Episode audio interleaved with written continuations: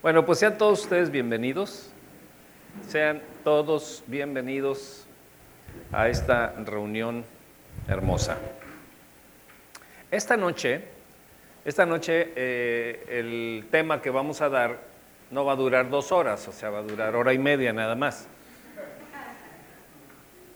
No, no es cierto, no hay tema esta noche. Este, pero sí, sí me gustaría, me gustaría mucho mucho, mucho, mucho,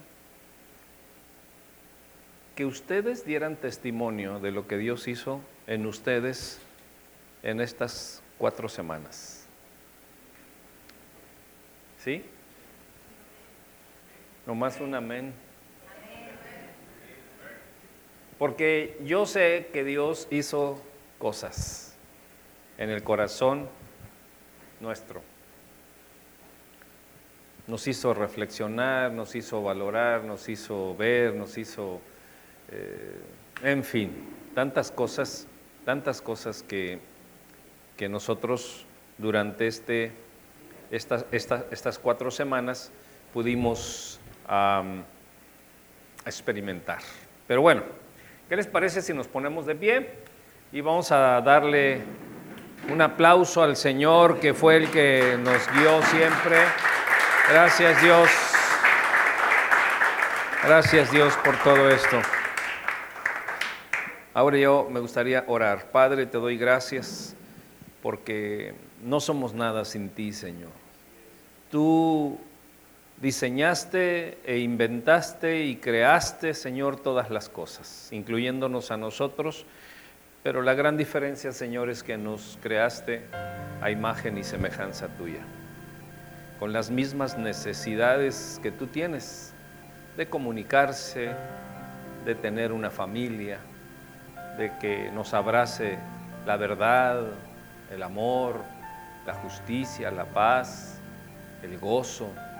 Señor, qué maravilloso es que tú compartes eh, no solamente, no solamente el poder de tus bendiciones y el poder de ser eh, bendecidos como, ah, como seres individuales, humanos, Señor, al darnos y dotarnos de tantos valores y de tantos dones, sino que también compartes con nosotros tus propias necesidades, Señor. Qué dicha, Señor, porque eso se llama intimidad, eso se llama transparencia, eso se llama gracia, y ya no sé qué calificativos más, Señor, de manera gloriosa poderle dar, Señor, porque de verdad que no tenemos eh, palabras para poder darte las gracias y decirte eres un ser maravilloso, divino, poderoso y eterno.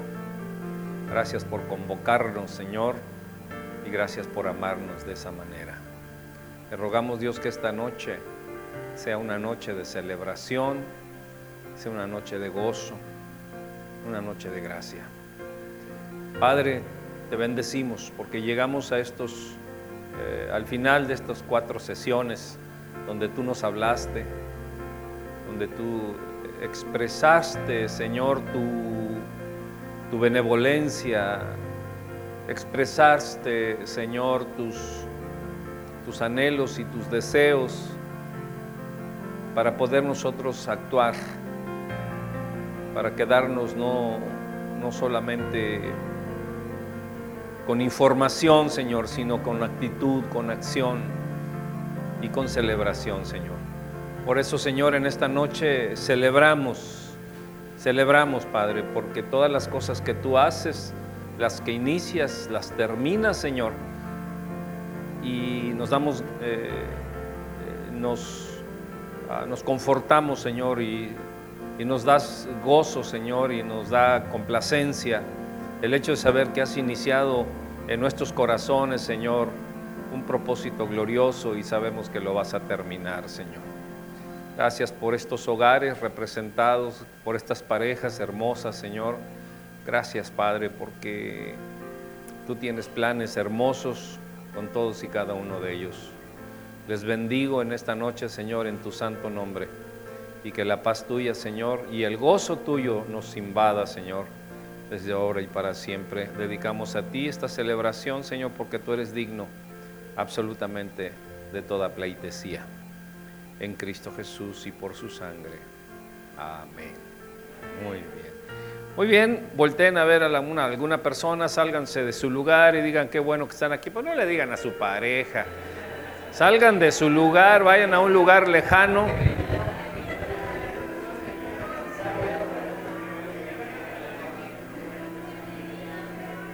Qué bueno que, exacto.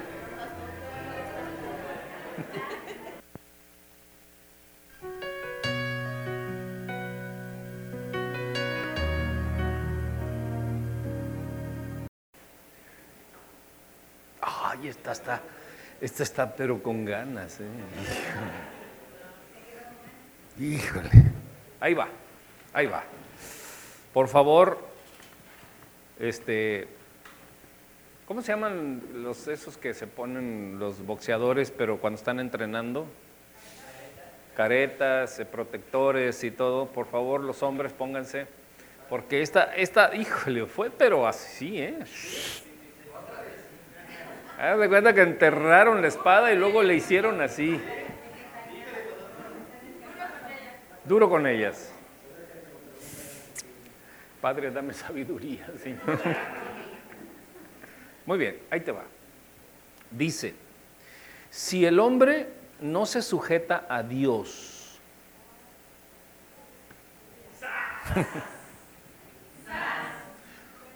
tú como mujer o esposa, ¿aún te debes sujetar a tu esposo?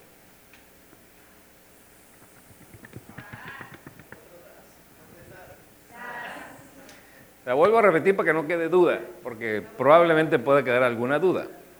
Si el hombre no se sujeta a Dios, tú como mujer, como esposa, ¿aún te debes sujetar a tu esposo? Respiren profundo.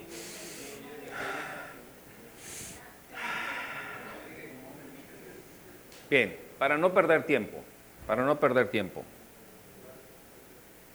La respuesta es sí. Debe sujetarse a su esposo, aun y que su esposo no se sujeta a Dios. ¿Por qué? Porque Dios dijo, Dios dijo, mujeres, estad sujetas a vuestros esposos. ¿Sí? Y luego da un ejemplo y dice, así como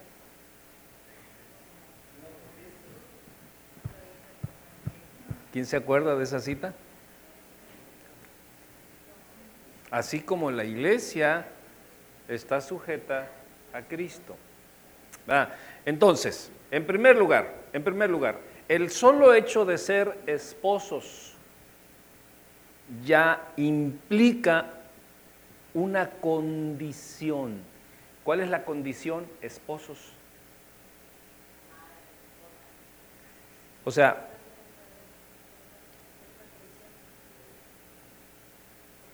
la,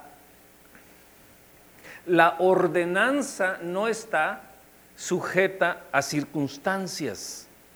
La ordenanza está sujeta a una condición. ¿Sí? Ok.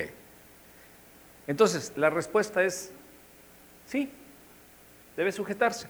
Pero ¿qué significa sujetarse? Sujetarse no quiere decir este, como un perrito, ¿no? Que o como un animal, que no. El original de la palabra estar sujetos es mujeres déjense amar por sus esposos.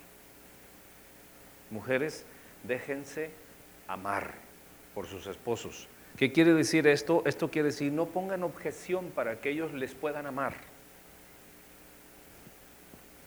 Entonces, la condición, la condición está sujeta, perdón, la ordenanza está sujeta a una condición. Y luego dice, así como Cristo amó a la iglesia y se entregó por ella. Ahora bien, sigue la pregunta y dice, si el hombre no se sujeta a Dios, el hombre puede ser que conozca a Dios, puede ser que no conozca a Dios. Si conoce a Dios y no se sujeta a Dios, él es un rebelde. y él está actuando de manera rebelde, pidiendo sujeción cuando él no se sujeta. Es obvio que lo que está haciendo no le va a producir lo que él pide. Porque una es una condición y el otro es un principio. La condición es de ser esposos, pero el otro es un principio. Es un principio de autoridad. Entonces, convergen dos cosas. Converge una condición y converge, y, converge un principio. Uno es de autoridad y el otro es de condición. Entonces, la, la, pregunta así de frente es sí, porque Dios así lo dice. Pero sigue diciendo cosas Dios. Entonces, lo perfecto de esto es que el hombre esté sujeto a Dios para que entonces la mujer no tenga ningún estorbo en estar sujeta a su, a su hombre. Pero si no tiene una buena relación con Dios, no puede exigir sujeción. Puede esperar que ella pueda sujetarse, porque ella ama a Dios. Ahora, si él no se sujeta a Dios y ella tampoco se sujeta a Dios, es un relajo. Porque no entra ni condición, o sea, no se respeta ni condición ni principio. Pero se supone que nosotros venimos a conocer los principios y la condición. No les gustó mucho a las mujeres. Dice. Ahora bien, el mejor de los frutos es que el hombre esté sujeto a Dios para que entonces el principio de autoridad fluya de manera hermosa y eso va a hacer que él no esté exigiendo sujeción porque su sola sujeción a Dios le da toda la autoridad sin tener que decirlo para que ella se sujete a Él. ¿Están de acuerdo? ¿Alguna, alguna objeción? ¿Ya la notó? Ajá. Cuando dice, dice la escritura que debemos de estar sujetos a Dios, que debemos de estar sujetos a nuestras autoridades. Pero cuando las autoridades ya no están sujetas a la moral, a los principios morales y espirituales que Dios ordena, entonces la persona queda libre de esa autoridad.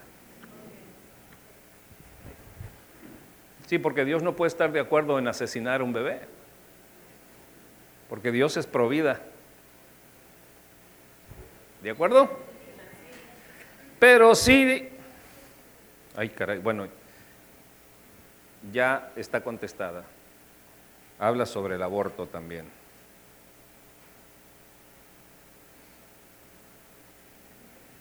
Es que tiene una letra que no... ¿Hay algún doctor aquí? ¿Qué pasa? ¿O cuál es la consecuencia de vivir en unión libre y obviamente con vida sexual activa, ¿qué pasará? Ay, ay, ay. Tosan, por favor. ¿Cuántos, ¿Cuántos entendieron cuando hablé acerca del pacto de sangre? Todos, ¿verdad? Que todos entendimos. Ok. Entonces, el acto sexual es un pacto de sangre. Y Dios es un Dios de pactos. Entonces, cuando alguien tiene eh, actividad sexual con una persona, ellos ya están unidos en el alma. Pero no están unidos en la voluntad.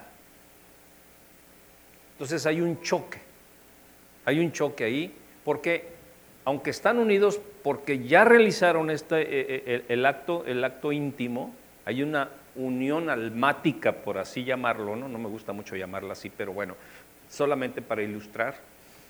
Hay una unión almática, espiritual, en el acto, pero en el corazón hay rebeldía para con Dios. ¿Por qué? Porque fue Dios el que dijo, dejarás a tu padre a tu madre, tu unirás a una mujer, serás una sola carne, etcétera, etcétera. ¿Qué está diciendo? Que ustedes deben de tener un pacto, un compromiso para llevar a cabo su matrimonio. Entonces, ¿qué está hablando Dios? De una formalidad del matrimonio. Porque, ¿cuántos entran al Oxxo, toman una coca, unos gansitos, este, ¿qué más pueden comer en el Oxxo? Sabritas, doritos y se sale. ¿Qué le van a decir? ¡Eh! ¿Qué no va a pagar o qué? No, no, no. Yo quiero libre la cosa. No quiero pagar el, precio de la formalidad de hacer una negociación, de ir y comprar y tú me vendes y yo te pago, yo te doy, porque un pacto es tú me das y yo te doy. Entonces, dice, ¿cuál es la consecuencia? ¿Cuál sería la consecuencia si sales corriendo del Oxxo? Siempre estarías huyendo. ¿Huyendo de qué? De una situación legal.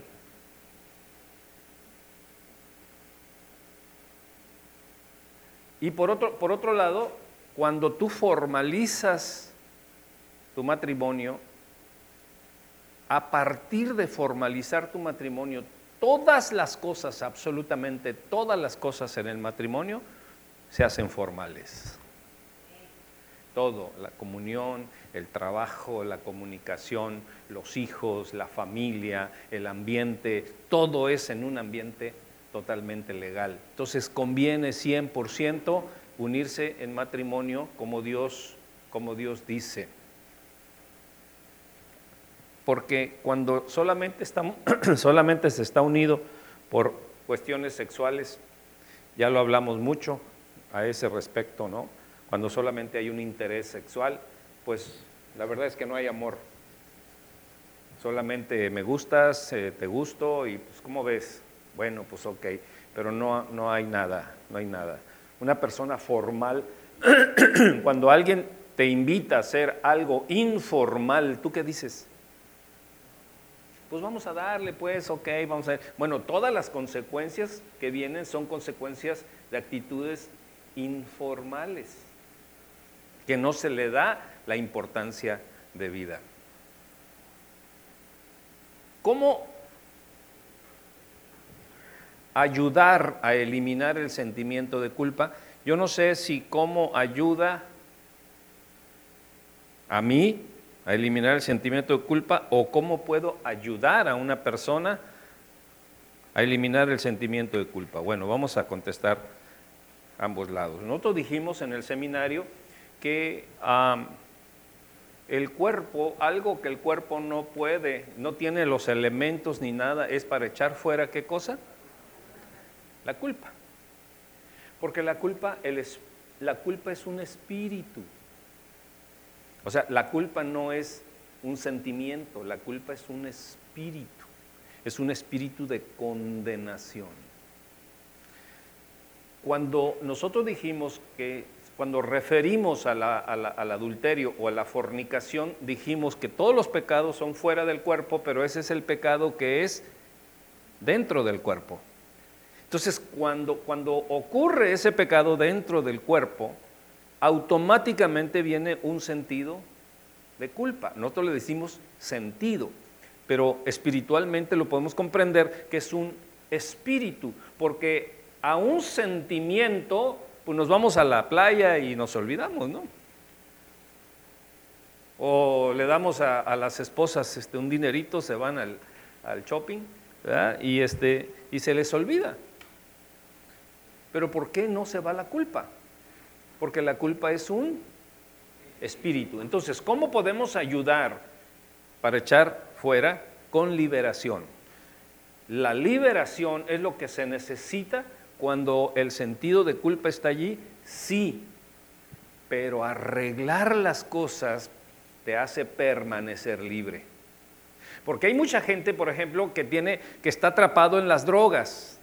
Está atrapado en las drogas y, ya las consecuencias son nefastas, viene al altar, oramos por él, el Señor lo libera y, sale bien libre y todo, pero como tiene una como tiene una cultura de adicción con las drogas, pues al otro día va a estar igual o peor, porque no arregló las cosas. Entonces, lo mismo sucede con esta situación, porque normalmente viene este estado o sentido de culpa después del el adulterio o la fornicación. Entonces, yo formalizo mi matrimonio delante de Dios y delante de todo el mundo y la sangre de Cristo Jesús te libera del espíritu de culpa. Y así es como se puede ayudar o ser ayudado. ¿Cómo podemos darle duro a los hombres? No, no es cierto, no, no dices. No espante. ¿Cuál será la consecuencia de una pareja unida pero no es casado?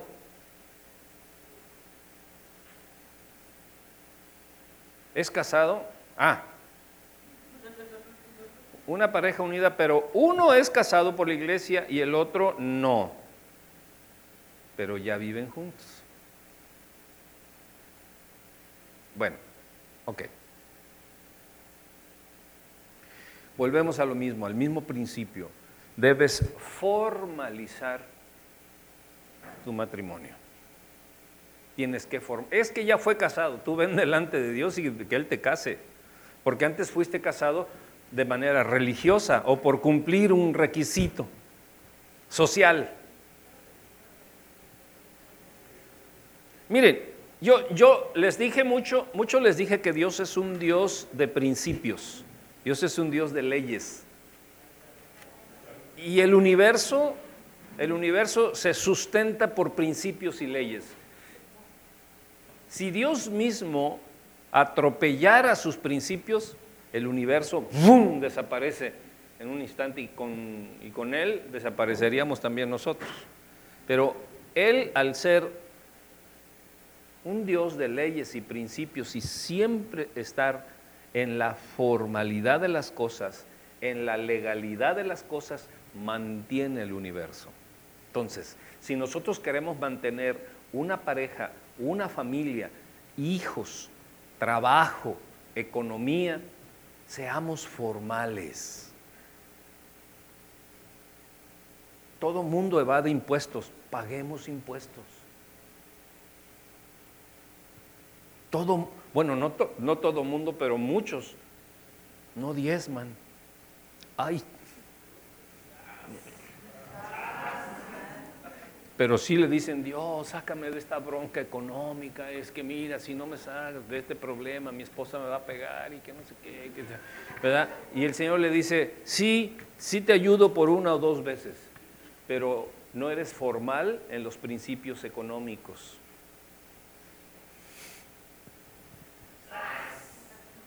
Entonces, cualquier persona que quiera prosperar económicamente, sea formal en los principios económicos que Dios establece. Así, o sea, es, es bien sencillo. Entonces, ahí está. El echarse uno que otro carruchito de marihuana es bueno, hermana. Bueno, depende del aspirado, ¿no?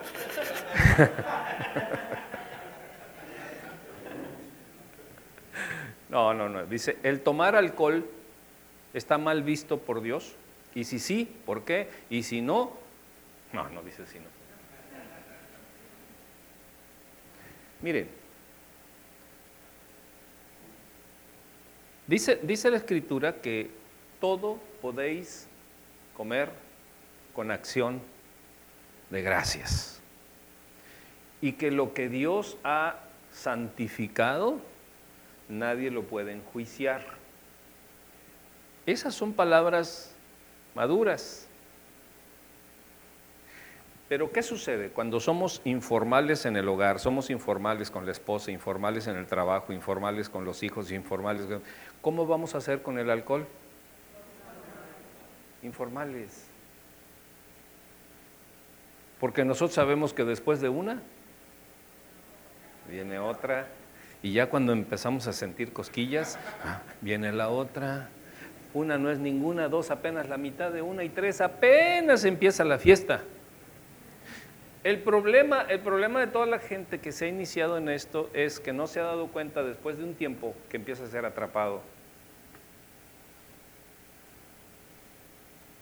Y ya no toma una cervecita porque tiene calor, ya la necesita. Y ahí es donde viene el problema. Es lo mismo con la comida, es lo mismo con el sexo, es lo mismo con el trabajo, es lo mismo con el dinero, es lo mismo, es, exactamente lo mismo. No, se, no Dios condena la, la, gula, sí, la glotonería, dice, dice la escritura, pero también condena la avaricia. Pero por otro lado, Dios me dice que Él nos promete prosperidad. Entonces, hay que, hay que disasociar lo que es prosperidad y avaricia. Dios condena la avaricia, pero Dios aplaude la prosperidad. Entonces, lo mismo esto, ¿no? Dios aplaude la madurez, pero sí condena el vicio. No dados al vino, dice, dice la escritura. Entonces, si tú dijeras, no hombre, mire, es que yo soy bien maduro, ¿verdad? Y, yo me puedo echar tres, cuatro botellas sin ningún problema.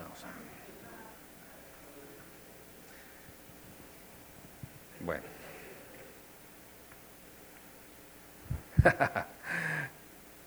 ¿Podría repetir las virtudes de un hombre líder? Pues voltea a ver a su esposo. Mira, ninguna volteó.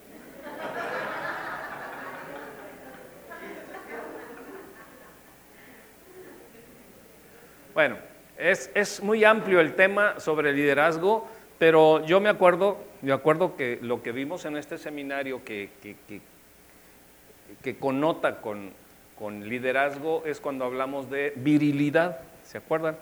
De que, de que un hombre, o sea, fue en el tema de que a las mujeres les encanta ser amadas. ¿Amén, mujeres? Amén. Ok, siempre y cuando se porten bien de que la, mujer se siente más segura, más femenina, este, ¿qué más dijimos? Cuando tienen frente a un hombre varonil. Entonces, entonces, cuando nosotros hablamos de un hombre varonil, estamos hablando de un hombre formal. ¿Qué más? Acuérdense, ayúdenme. ¿De qué, de qué parte la virilidad? Honorable protector, proveedor. Tienes que ser tenaz, ¿eh? Ya, ya. Mira, para ti fue un...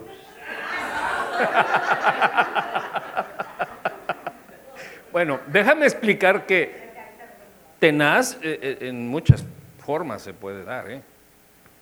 ¿En qué? No, entonces, este, un, un, hombre, un hombre formal, perdón, un hombre varonil, es un hombre líder. Porque un hombre varonil pone el ejemplo, un hombre varonil siempre va al frente, un hombre varonil es protector, es proveedor, es honorable, un hombre varonil es respetuoso, un hombre varonil sabe cuando la ha regado, un hombre varonil va y se humilla, pide perdón cuando es necesario pedirlo perdón, pedir perdón, etcétera perdona y, se deja que lo perdonen. Y luego vienen las vienen las reconciliaciones y la familia crece.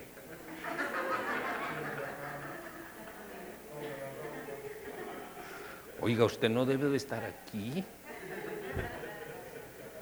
Esos ojitos son como de 13 años, ¿no?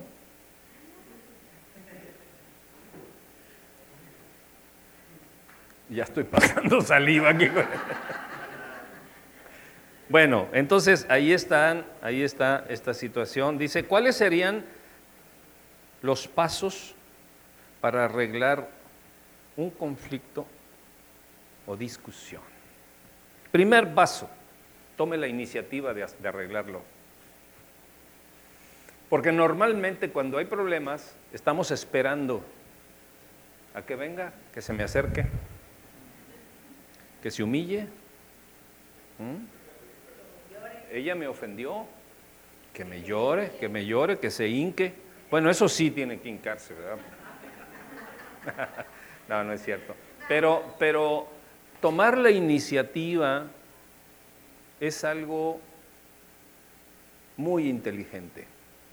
Segunda, no gritar. Difícil para las mujeres. Es todo un reto para las mujeres no gritar. Ya cuando le empiezas a gritar al marido, cuidado. Cuidado porque el gallo puede sacar el espolón. Explícales este, qué es un espolón. Entonces, dice conflicto o discusión. Tomar la iniciativa de arreglarlo, sí, ya después que hubo discusiones, pero cuando estás en plena discusión, lo mejor es guardar silencio. Una vez que guardas silencio, se acabó. Muchas gracias, hijo. Se acabó. Para pelear, ¿cuántos se necesitan? Dos. Y cuando uno guarda silencio, el otro, aunque grite y haga, y saque la espada, y saque el cuchillo, y saque todo. Nada más hay un solo peleador. No los convenzo. No, porque normalmente queremos sacar la espada, ¿no? Ahora sí vas a darte cuenta quién con quién te casaste, chiquita. ¿Eh? No, guarda silencio, deje que las cosas bajen. No diga tonterías, porque normalmente cuando estamos enojados decimos muchas tonterías. Y luego esas tonterías se quedan bien grabadas, sobre todo en las mujeres. Los hombres a veces nos trapearon y nos balasearon y todo, y nos encendimos, pero al rato ya se nos olvidó, se pasó. Pero las mujeres en el interior les dura más la lumbre. ¿Sí? Pásenle, pásenle, aquí mire ahí, hay lugar en la en el palco número 45.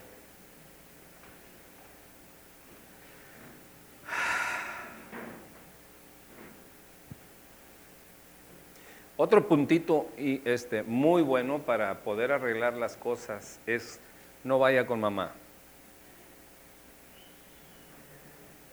No vaya con mamá, por favor. Porque entonces son dos contra uno.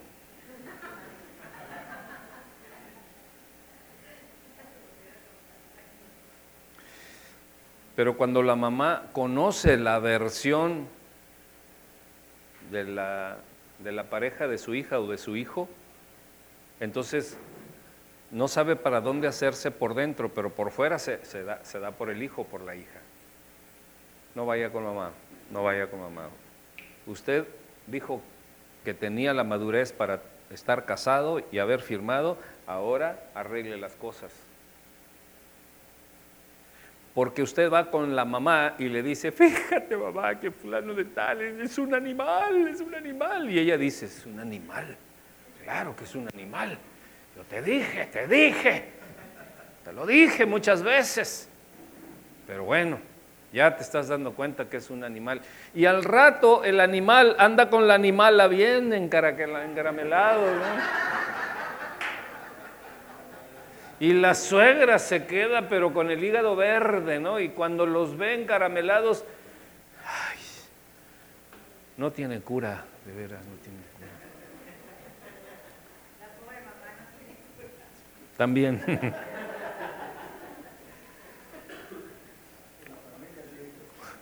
¿Saben, ¿Saben cómo se, cómo se suicidan los argentinos? se suben a lo más alto de su orgullo y se dejan caer. ¿Cómo puedo ayudar a alguien con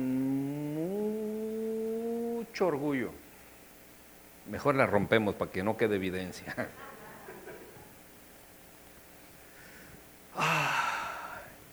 El orgullo es el único pecado que siempre está relacionado con todos los pecados. Dicho de otra forma, el orgullo siempre tiene una relación con todo tipo de pecado.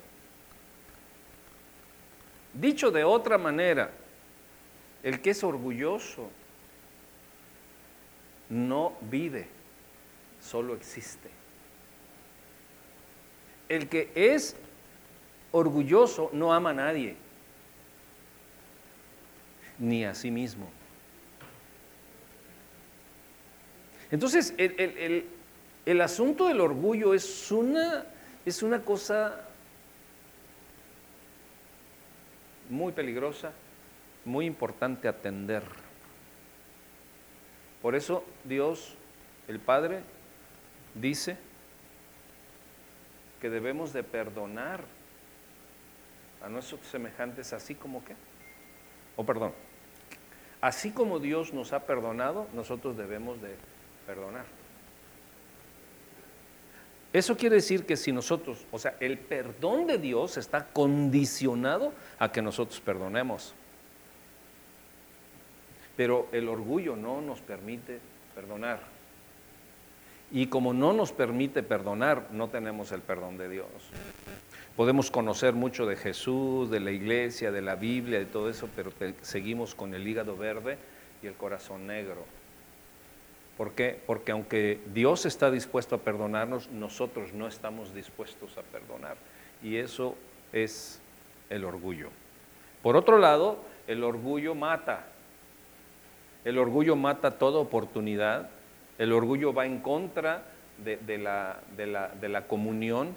El orgullo va en contra del, matrimonio, va en contra de la familia. El orgullo va en contra del progreso. El orgullo va en contra. El orgullo es un, es un es un eso. O sea, es algo sumamente, sumamente peligroso. porque Para decirles esto, pásenle, pásenle. Pasen, pasen. Acá mire ahí en el palco número 40.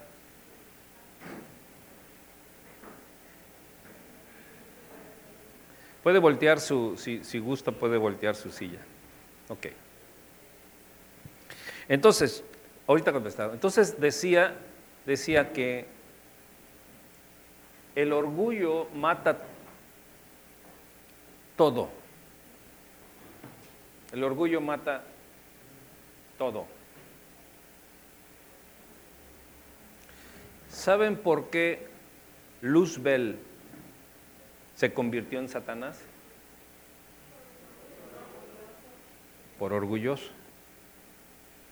Luzbel quiere decir luz bella, ese era el nombre original de Satanás. Luz bella, luz maravillosa, luz gloriosa. Es lo que quiere decir Luzbel. Pero se convirtió en Satanás, el adversario, el enemigo, por orgullo. Entonces, cuando nosotros practicamos orgullo, estamos del lado del adversario. Y es por eso que Jesucristo vino a darnos la muestra de la humildad, obedeciendo al Padre en todo tiempo, sujetándose al Padre en todo tiempo, amando a la gente en todo tiempo, perdonando a la gente, sanando, sirviendo, lavándole los pies a los discípulos. Eh, o sea, nos mostró la humildad, pero para que nosotros la, la sigamos. Entonces, cada que tú te enojes con tu esposa, lávale los pies. No, pero le huelen. Lávale los pies. Y, mira, cuando, cuando tengas algún fastidio con tu esposa y el Señor te recuerda que debes lavarle los pies, y si no se los lavas, ahí puedes medir tu orgullo. O al revés, no es para las mujeres, para los hombres nada más, sino para las mujeres. Cuando tú sientas que desprecias a tu esposo de una u otra manera, y tienes algún problema o discusión con Él, el Señor te va a decir, lávale los pies. Y ahí te vas a dar cuenta el nivel de orgullo que podamos tener. Déjenme darles un, tip, un tip.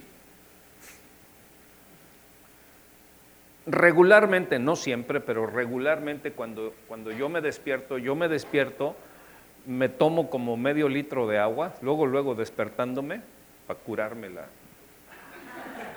Ah, no. Me tomo de agua, pongo mis chanclitas y me voy directamente a bañarme. Pero antes de irme a bañar, le doy un beso a los pies de mi esposa. No siempre, porque a veces el orgullo... No, no es cierto. No, simplemente a veces tengo prisa o tengo... Pero regularmente lo hago. Así es de que les recomiendo, les recomiendo cuando amanezca, eh, no sé si se toman su agua o no, tengas de costumbre tomarla, pero cuando amanezca, vayan, acaricien los pies de su esposa y denle un beso. Es un acto de humildad de todo un caballero. Y si usted, mujer, se despierta antes, hágalo. Si el calcetín está roto, pues aproveche, ¿verdad?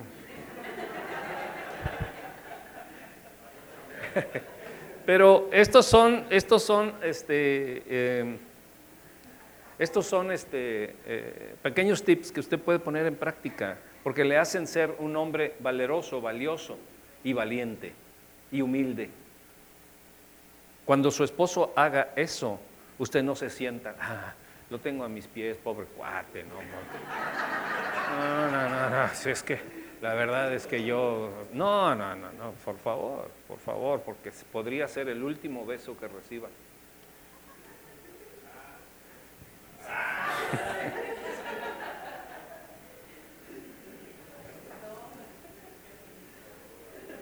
¿Cómo lograr perdonarme? Pues mire usted el tamaño de, de animal. No, no dijo, ¿sí? Animal, no. Mire usted el tamaño de lo que usted es.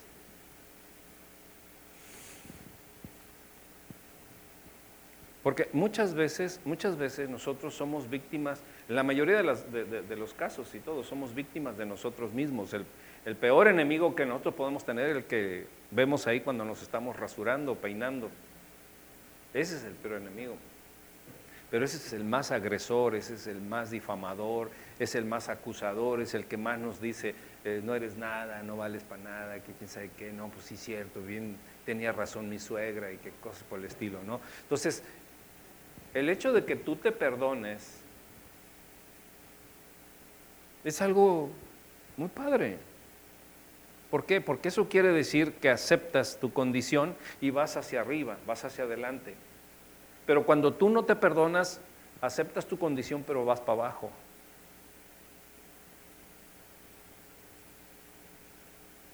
Entonces es, muy bueno practicar, practicar el perdón, sobre todo cuando estés en el espejo de yo tan guapo que estoy, yo me perdono, me perdono porque la verdad es que no.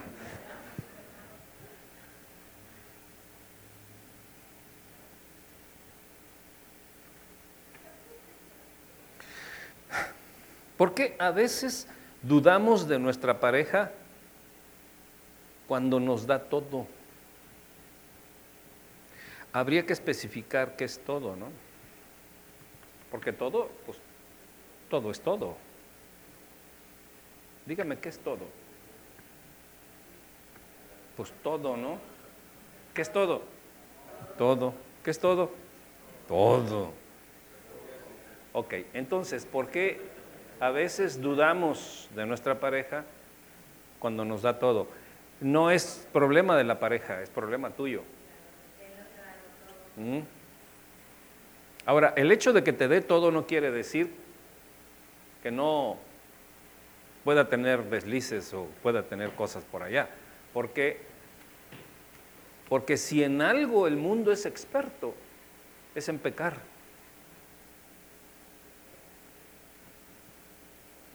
Ya, ya veo caritas así como que se voltean a ver el piso, así como que. Aquí no barrieron, ¿eh?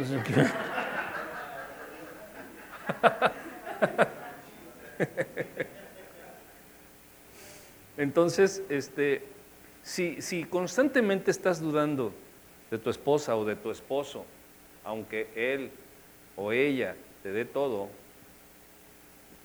aquí puedo pensar que es él el que da todo porque el que da dinero, el que da protección, el que da X, ¿no? Porque a veces dudamos. Bueno, es una condición íntima, es una condición personal que hay que ver por qué. Ahora, si, si el hombre es huilocho y ojo alegre y, y todo eso, bueno, pues sí hay, sí hay motivo, ¿no? Sí hay motivo y sí hay razón para ello. Pero por eso, por eso venimos a los seminarios para llenarnos de la verdad, llenarnos del poder de Dios para poder lograr las cosas que hasta ahorita no hemos podido lograr, porque solamente Él es el que nos puede ayudar. Ahora, por otro lado, la mujer siempre sospecha. Todos los humanos tenemos cinco sentidos, ¿no? Las mujeres tienen el, sexto sentido, o el sexto don, que es el don de sospecha.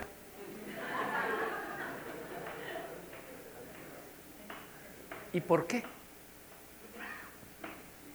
¿Y a qué horas fuiste? ¿A qué horas fuiste? ¿Con quién estuviste? ¿De qué platicaron? ¿Cómo a qué horas? ¿Qué comiste? ¿Estuvo sabrosa la salsa? ¿Las tortillas fueron blancas o amarillas? Todo quieren saber. Así es que es bien difícil que nosotros los hombres que somos bien pasguatos para eso, no caigamos En, todo, en todo eso, ¿no? Entonces, hay que perdonarse, pues sí, claro, por supuesto. la persona que no se perdona piensa que es, es perfecto. No, necesitamos nosotros reconocer nuestros errores constantemente y no estar cargando con tantas cosas. Ya nada más quedan dos.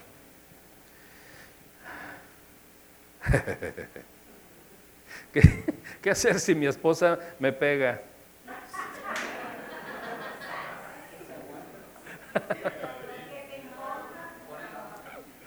Dice, una vez llegó, una vez llegó, llegó un hermanito, ¿no? Y me dice, pastor, ¿qué cree? ¿Qué?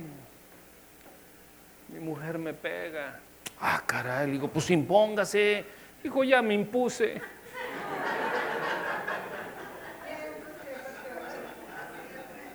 Híjole. No, no, no, no está esta la pregunta. Dice, ¿qué hacer si mi esposa me saca de la casa por una discusión?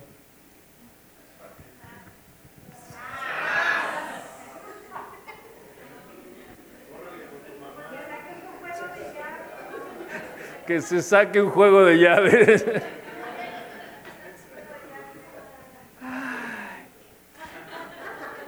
Vi algunas mujeres que le hicieron.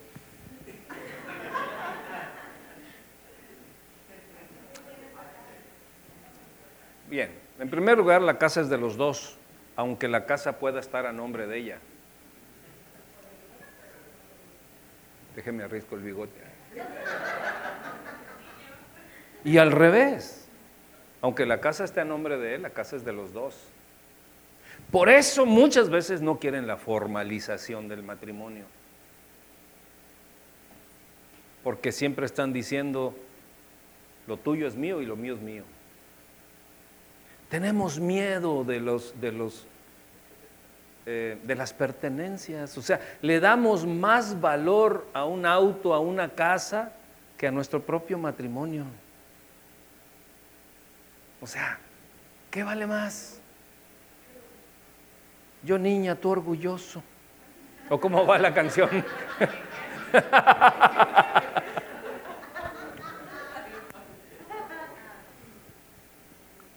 Entonces, ¿qué, hacer si mi esposa me saca a la casa? Pues, pues no te vayas. Dice, es que usted no la conoce. Pues, pues no, qué bueno, tú sí la conoces.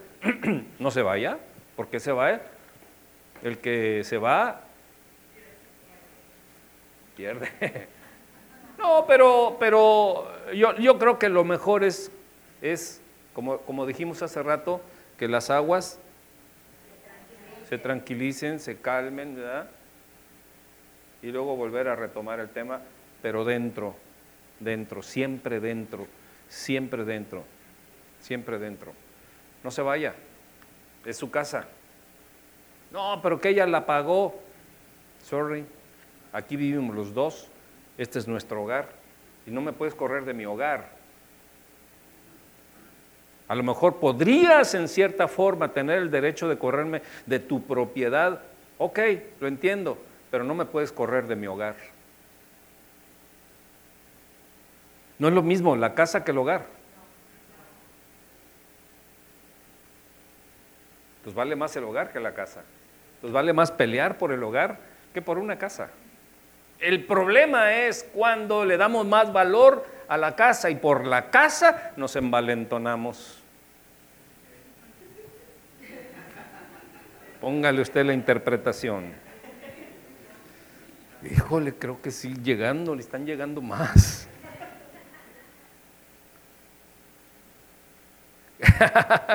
¿Cree que la esposa debe saber lo que gana el esposo?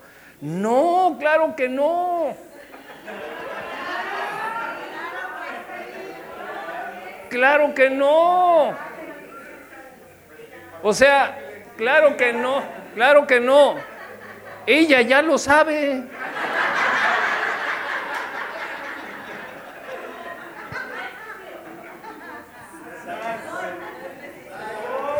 Eh, eh, miren, es como cuando les dije, es como cuando les dije que la esposa le dice, ¿fuiste a los tacos?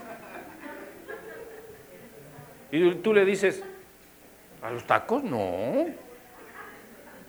Ella no quiere saber si fuiste o no fuiste a los tacos, ella quiere saber si le estás mintiendo porque ya sabe que fuiste a los tacos, porque traes la salsa aquí y el cilantro acá. Entonces, ellas, ellas deducen, ellas son del FBI. Y el cebollazo, imagínate. Entonces, ellas quieren saber si les mentiste o no les mentiste. En materia de cuánto ganas, mira, no lo defiendas ni lo escondas, ellas saben, se van a dar cuenta, de una o de otra manera se van a dar cuenta. Ellas saben todo. Y, la sonrisita que tienen. Entonces, este, pues, si están, si, si están en todo, si están en la casa, si están en el hogar, si están con los hijos, si están en todo, pues también deben de estar en la economía. ¿O no? Recuerden que el hombre es dador y la mujer es receptora. Y el hombre es incompleto si no está dando. Pero el hombre por naturaleza es dador y protector y debe de ser inspirado con amor y respeto para que él de su iniciativa e inspiración siempre esté dando. Pero cuando siempre le estás exigiendo, entonces el hombre toma autoridad y dice, no te doy. Mi naturaleza es dar, por supuesto. Mi naturaleza es cubrirte, por supuesto que sí. Pero no bajo tus exigencias, sino bajo la inspiración de mi condición de ser proveedor, de ser sacerdote de mi casa, de estar bajo autoridad de Dios. Si yo no estuviera bajo la autoridad de Dios, pues aquí nos, leamos a golpes con por causa del dinero y de las cosas. Pero como yo estoy bajo la autoridad de Dios y soy sacerdote de mi casa, no tienes por qué exigirme de esa forma en que me estás exigiendo. Mejor inspírame. Dame la inspiración. Las mujeres son receptoras, pero también la mujer es femenina. La mujer al ser femenina debe de tener el toque femenino, el adecuado, el amoroso, el, cordial, el, diseño de la mujer es un diseño femenino. No vimos mucho la cuestión femenina, nos dedicamos más a la cuestión masculina, a la virilidad y todo esto, ¿verdad? Este, pero, pero la mujer tiene un toque impresionante. Lean Proverbios 31 y se van a dar cuenta hasta dónde puede llegar una mujer porque tiene un gran hombre como esposo.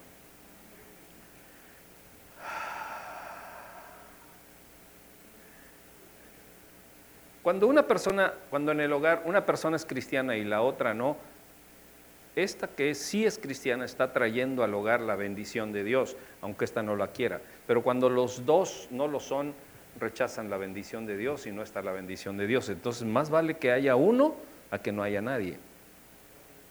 Entonces, ¿cómo, cómo, cómo, cómo es que nosotros podemos combatir el orgullo? Con humildad, con comunión, con amor, con sencillez, con un carácter eh, eh, adecuado. Y entonces tendrás el respaldo de Dios. Y, y si el cónyuge es orgulloso, entonces Dios es el que se va a encargar de él, porque tú estás caminando en humildad y en comunión y en obediencia.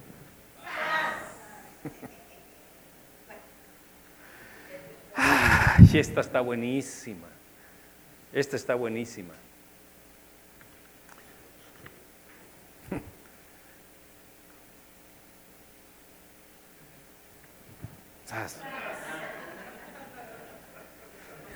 No, es que ya me puso ahí cuánto tiempo me queda y me la aventó. ¿Qué tanto debemos dejar que la familia intervenga en nuestra vida u opine? Nada. Hello, ¿qué dije? Nada. Nada.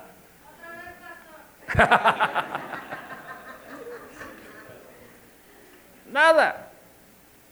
Nada. Porque Dios lo dice, dejará a tu padre y a tu madre, y con ella serás una sola carne, el pacto. Entonces, todo lo que tenga que ver con el hogar, tienen que ser entre ustedes y Dios. Ahora, podemos aceptar consejos santos siempre y cuando el fruto se vea. Pero cuando el suegro o la suegra odia al nuero, a la nuera. Entonces hay problemas. En vez de ayudar, van a empeorar las cosas. Lo menos que puedan intervenir eh, eh, eh, la mamá, el papá, los hermanos, siempre van a ver, siempre va a ser este, muy parcial la situación y siempre va a haber condenación de un lado y de otro. Y siempre vas a escuchar más al hijo o la hija que que al yerno o a la nuera. Pues no que muy machitos que querían vivir juntos y que no sé qué, que, que, que. Pues ahora éntrenle, ¿no? Y arreglen las cosas así como va. Entonces, no, no, no. Eh, no, no, no.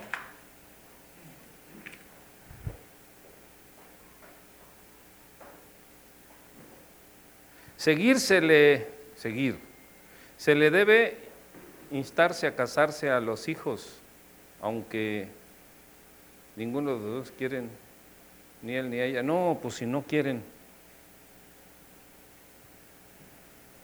Si ya están viviendo juntos y no quieren, pues es bien difícil. Es bien difícil. Lo que tenemos que hacer es orar por ellos. Siempre orar, ayudarles, protegerles, guardarles, pero no exigirles porque, porque no quieren. No quieren casarse, no quieren, ellos quieren seguir en esa onda. Bueno, eh, hay que ponerles ejemplo, ¿no? De que si ambos ya fuimos casados anteriormente, ¿podemos obtener la bendición de Dios? Claro, por supuesto. Por supuesto, nuestro Dios es un Dios de borrón y cuenta nueva. De verdad que sí. No importa, es más, no importa eh, eh, si tú te casaste, eh, que, me casé por la iglesia, que nada más me casé por esto y que nada más esto que no importa. Cuando tú tienes una relación bajo el amor de Dios, Dios limpia todo. Dios perdona todo. Tenemos un Dios bueno, de borrón y cuenta nueva. Ya, el último.